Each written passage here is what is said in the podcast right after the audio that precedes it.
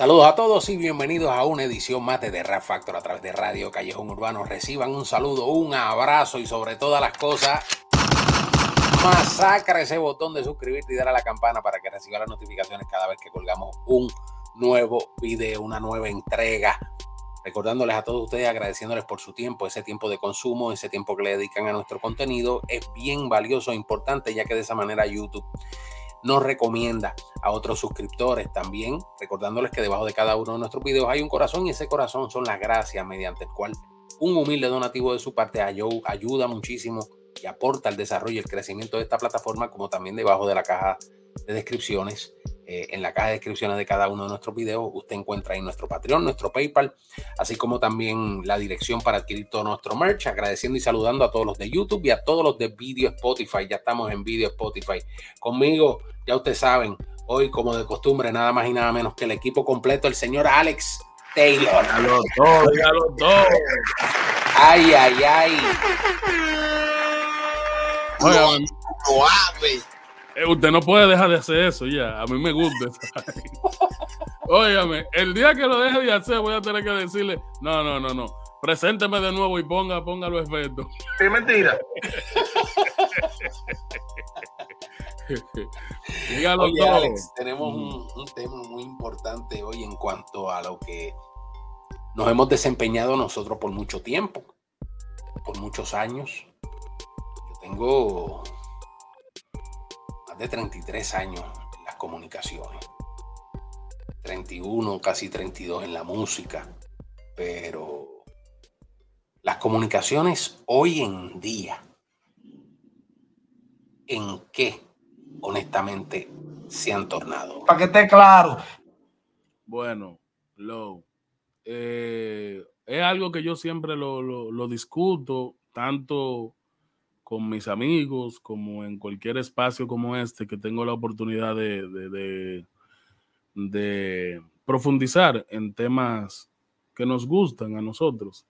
Yo creo que la comunicación dentro de esta, vamos a decir, optimización en base al tiempo, porque realmente la comunicación ahora tiene herramientas que antes no tenía es más, a la comunicación puede acceder como ejecutor cualquier persona que sienta el deseo de hacerlo y que pueda pagar un internet y comprar dos o tres equipos. Claro. Eh, eh, la democratización trae consigo eh, las oportunidades, o sea, la, la, la democratización de la oportunidad y eso hace por obligación que cualquiera pueda acceder, gente con capacidad, sin oportunidad, y gente sin capacidad también. Y eso hace que hoy por hoy nosotros tengamos, eh, claro, muchas propuestas comunicacionales que son excelentes y que dan un aporte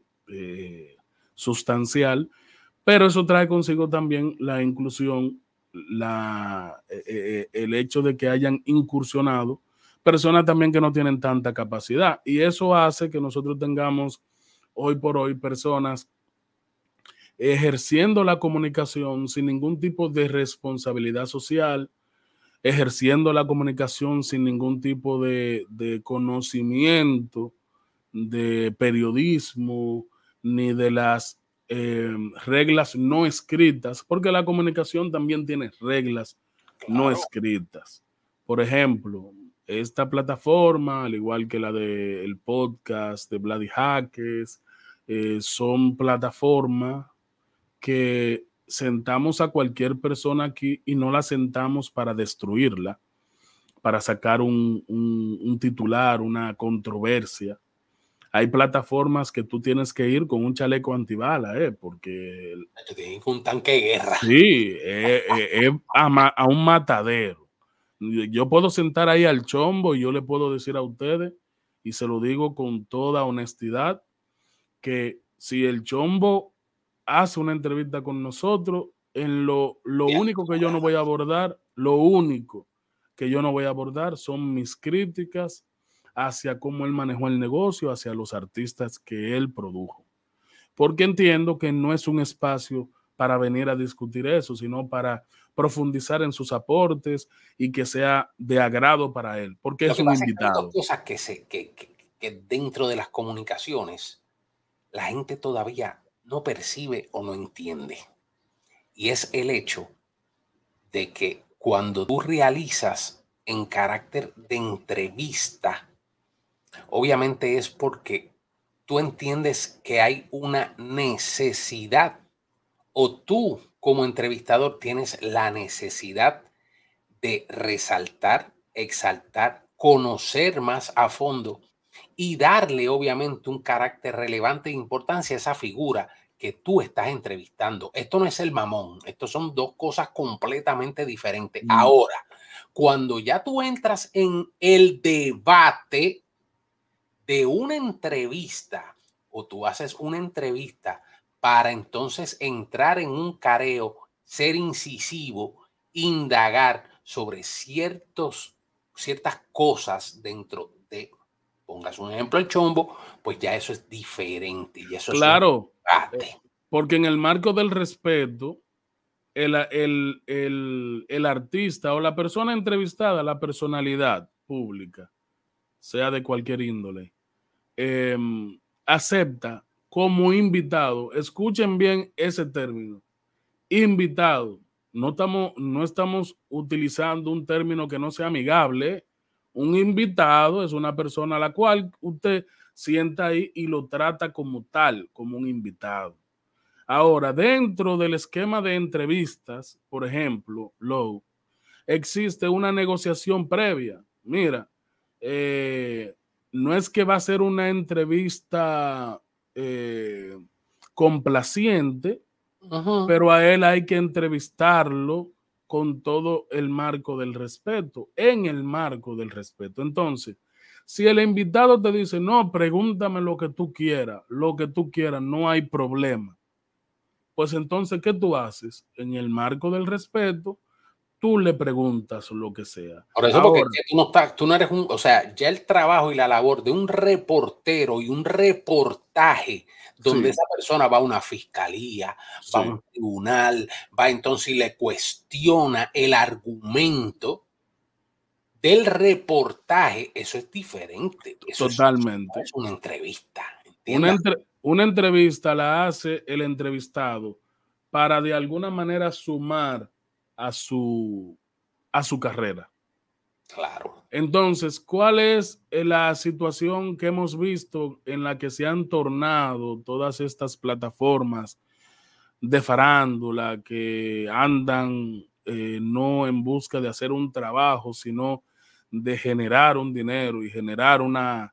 Yo sé de gente que tienen, o sea, son réplicas, y eso es lo que yo digo, y disculpa que te interrumpa, son réplicas porque lo que hacen es replicar el reportaje que hizo en una y esa persona tiene cuatro y cinco páginas de Instagram con esta cantidad inmensa de seguidores y replica lo mismo que hizo para la primera en las cinco. Claro, claro. Usted sabe que eh, yo... Son casi, todo, son cosas que no, honestamente no abonan a nada. Eh, pues jocosidad, morbo, eh, fulana bailando la canción de fulano, tonterías, porque honestamente sustancia muy poca. Mire, por ejemplo, las cosas que yo siempre he resaltado es que aquí hay pocas plataformas que son realmente independientes, objetivas. Tal vez lo independiente es un poquito muy extremo, pero lo objetivo sí debe ser algo que eh, toda plataforma debe tener. y, voy a citar un ejemplo. Aquí todo el mundo sabe la amistad que me une a muchos artistas.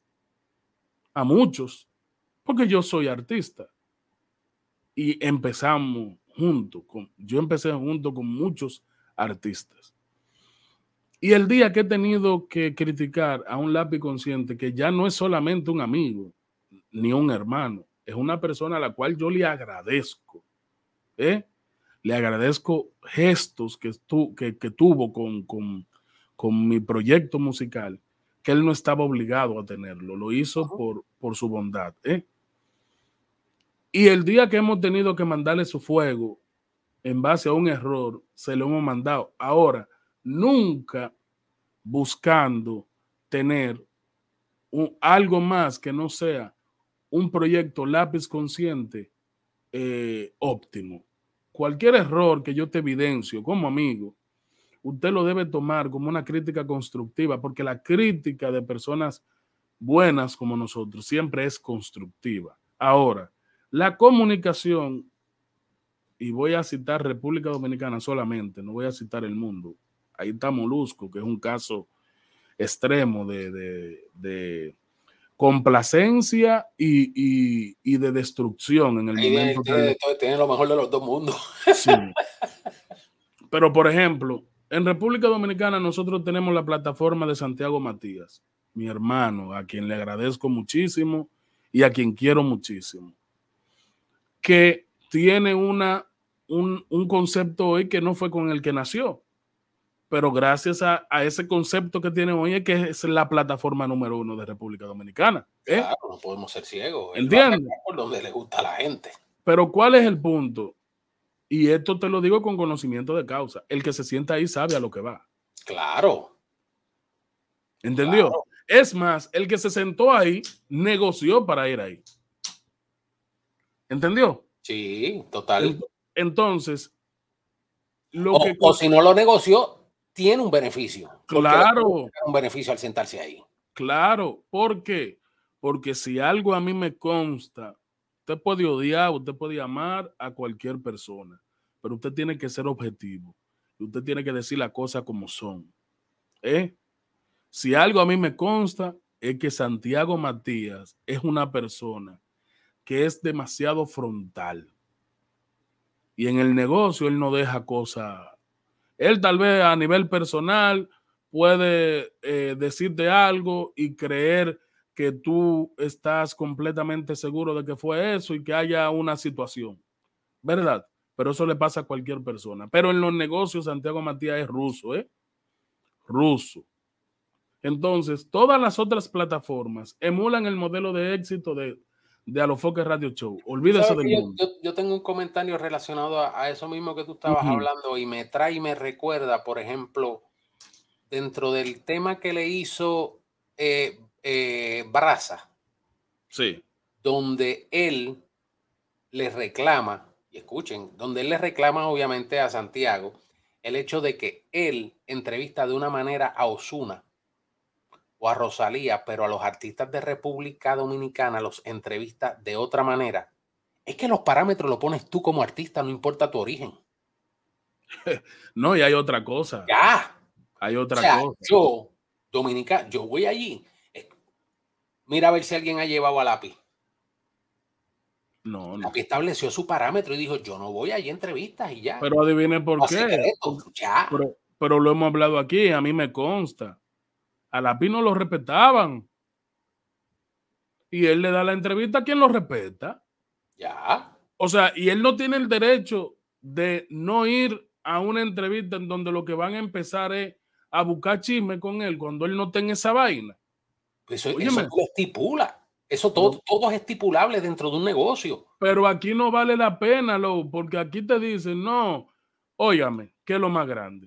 Y voy a citar un ejemplo de una persona cercana también, un hermano, Raeldo López. Raeldo López hizo unas declaraciones de que si Leonel Fernández era presidente en el 2024, él se iba de República Dominicana. Eso se volvió viral. A él inmediatamente, todas las plataformas, él me enseñó todos los mensajes, ¿eh? todas las, todas toda la plataforma pidiendo la entrevista. Y él le decía, si no vamos a hablar de ese tema, no hay problema. Sí, sí, sí, ven, que es del otro. No, pero que tú me tienes que asegurar que tú no. no claro, que eso tema. Es sí, pero no, pero mira, yo decidí, yo decidí esperar que eso baje. Y cuando eso baje, yo te escribo. Cuando eso baje, yo te escribo. No, pero que vamos a hacer ahora. ¿Usted entiende? ¿Por qué? Porque no hay palabra. no hay palabra. Él se va a sentar ahí. Y lo va a sacar. Usted, sabe que a caerle encima que van.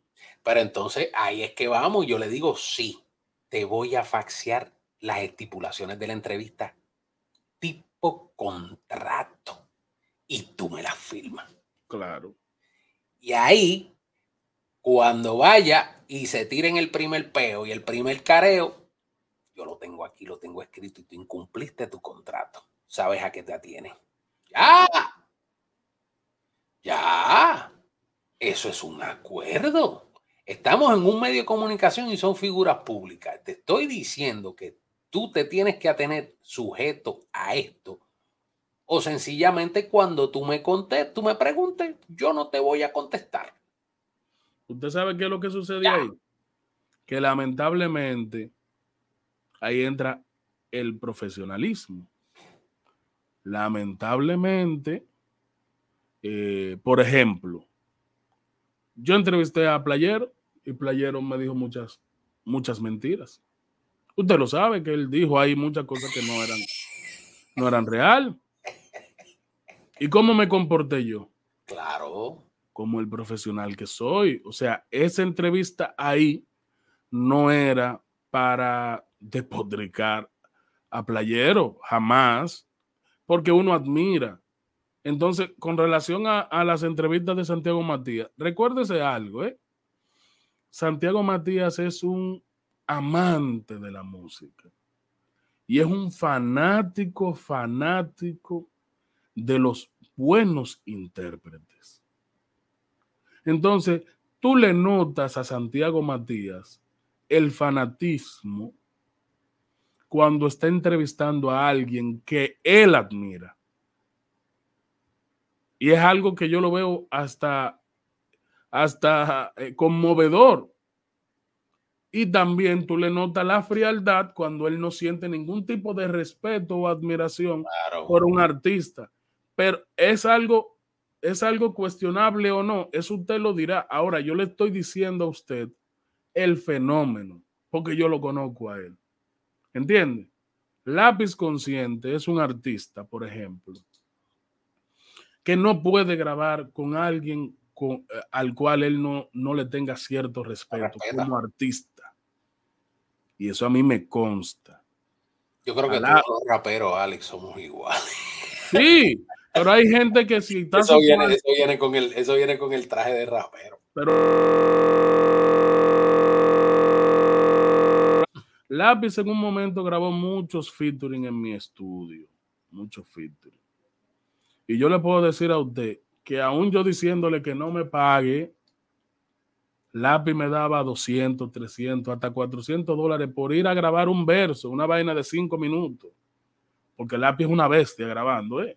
Lápiz entró y grabó y ya. Mire.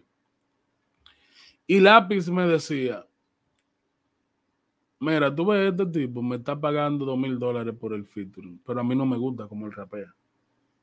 Yo ese featuring no lo voy a hacer. Porque por encima de que esto es un negocio, yo no puedo grabar, sentirme bien, subir algo a mis redes claro. de un tema que a mí no me guste. ¿Usted entiende? Entonces, esas son, esas son las cosas que diferencian el profesionalismo de alguien. Entonces, extrapolándolo a la comunicación, el gran problema eh, de, de el Internet es que mucha gente sí persigue solamente el resultado de la fama, de la viralidad y del dinero.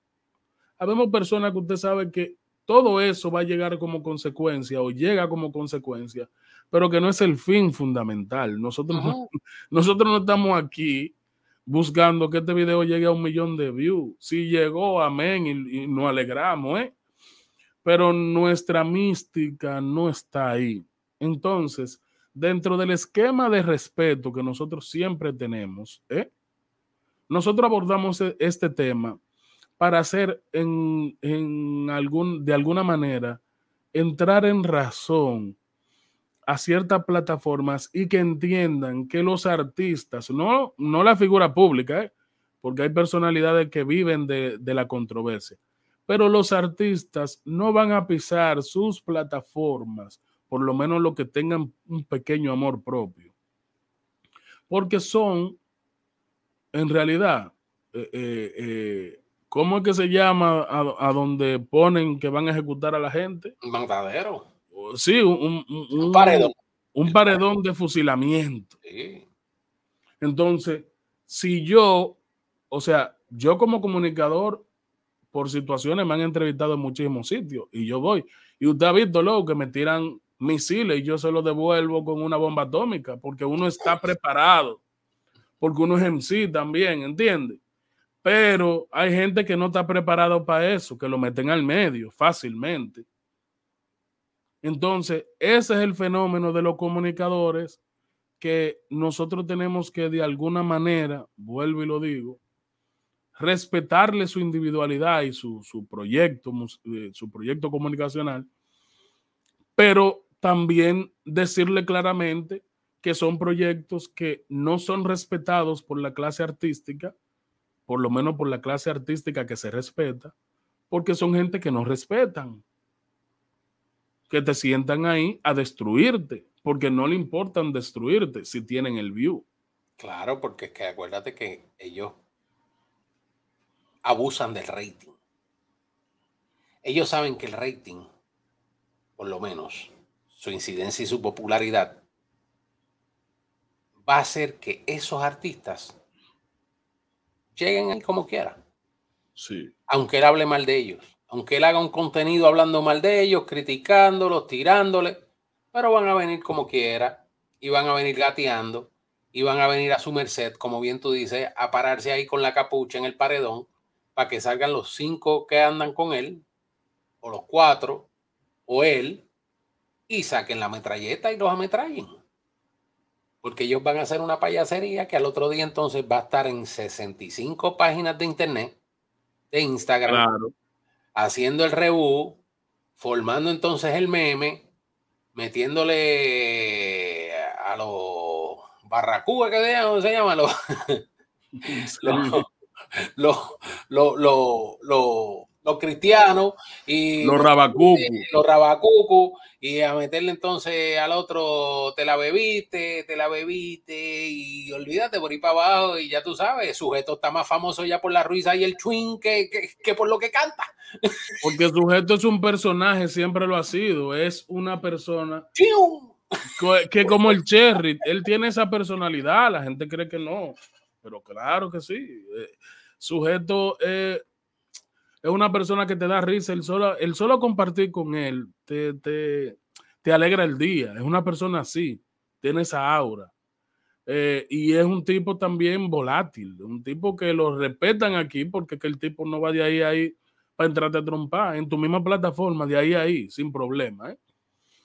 Pero dentro de lo que nosotros como comunicadores tenemos también que luchar es con la forma en la que la cercanía con un artista no te permite tú ser respetuoso con quien te sigue.